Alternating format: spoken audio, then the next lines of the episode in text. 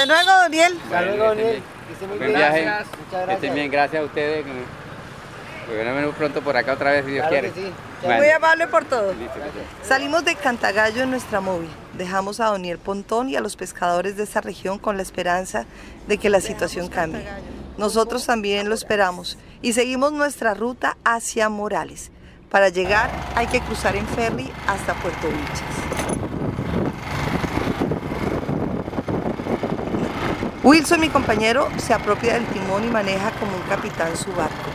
Y nuestra móvil brilla en medio de un río que parece un mar. Luego de viajar unas tres horas por tierra, llegamos a San Sebastián de las Palmas de Morales, un municipio de cerca de 12.000 habitantes, una isla circundada por el río Magdalena y sus ciénagas. Tenía una ciénaga grande que produce agua en pescado y había fuente de trabajo, pero el río la ha fermentado. Había fuente de trabajo, pero el río la ha fermentado. Así como lo dice don Lupercio Vadillo, compositor moralero, aquí también las ciénagas se han sedimentado. A nuestra llegada una comitiva nos esperaba. Amigos pescadores y ambientalistas son nuestra guía para llevarnos a un lugar mágico, la Ciénaga de Simoa.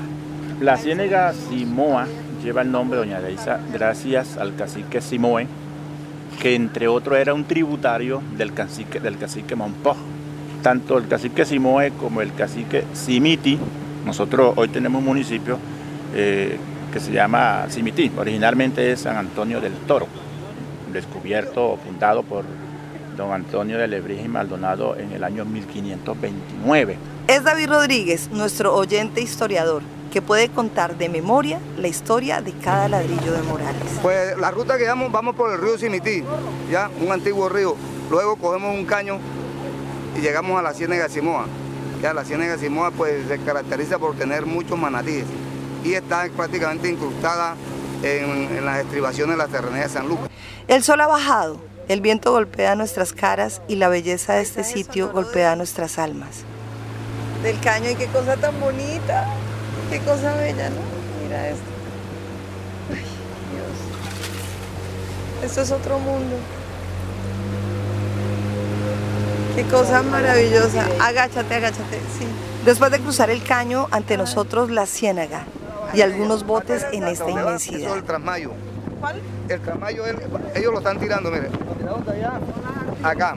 Entonces, ¿cuál es la desventaja del trasmayo? Es eso, que van, por ejemplo, a las 10 de la noche, vienen a mirarlo y muchos peces caen en el momento que ellos tiran y cuando llegan a las 10 de la noche están esos animales muertos. Entonces no pueden seleccionar.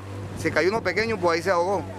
Si cayó... En el recorrido encontramos un trasmayo, una malla que se pone de lado a lado para atrapar los pescados. ¿Y por qué eso no se prohíbe?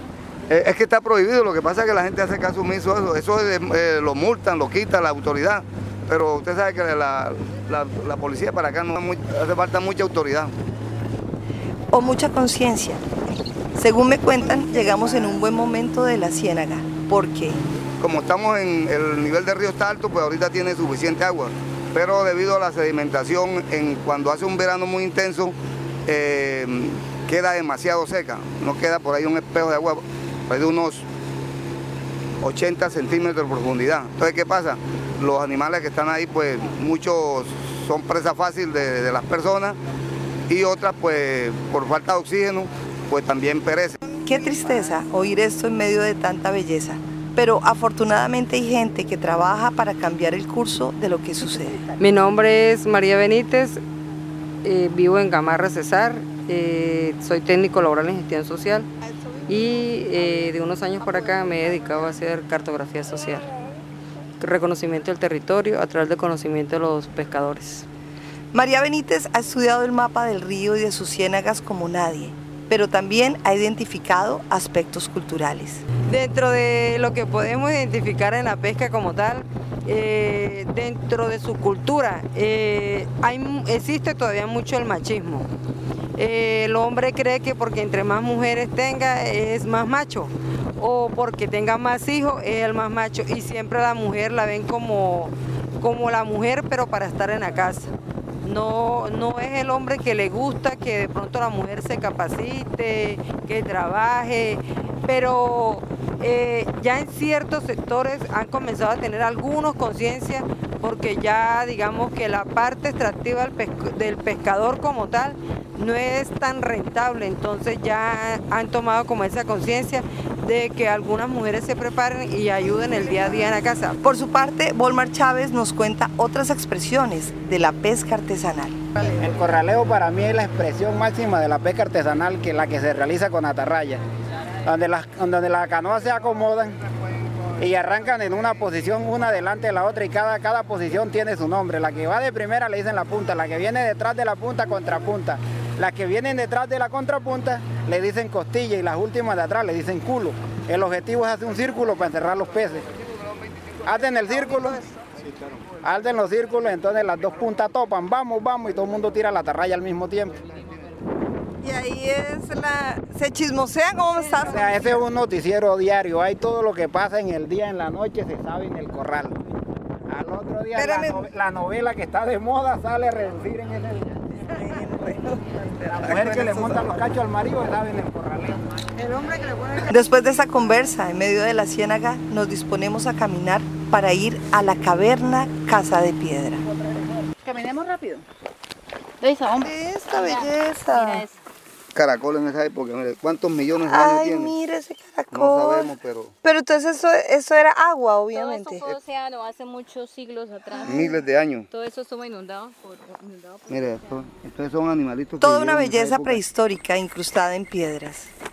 Después de una rápida caminata llegamos a Casa de Piedra, una inmensa caverna rodeada de agua. Y aquí está la caverna, mi Por acá, Sí.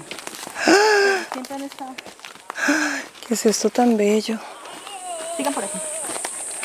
La caverna Casa de Piedra. Esta caverna, eh, los equipos que han venido de exploradores, eh, ellos han caminado 14 kilómetros, no encontraron eh, el final de la caverna. También la, han buceado, han hecho peleobuceo aquí. han, han mirado todas las, toda la galería que está en la parte subterránea como tal. Tiene zona inundable y tiene tiene playa, es una de las cavernas que quizás sea única en Colombia por las características que tiene, según los estudios que se han hecho y según las personas que especialistas que han explorado esta caverna.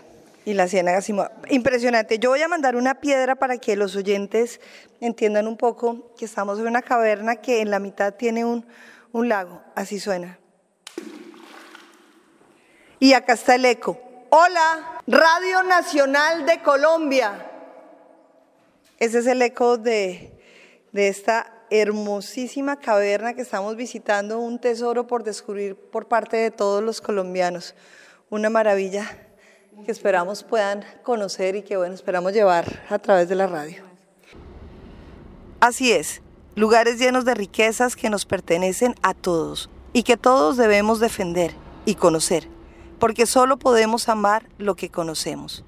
Este fue un informe de Deisa Rayo en la ruta del pescador del campo en la radio.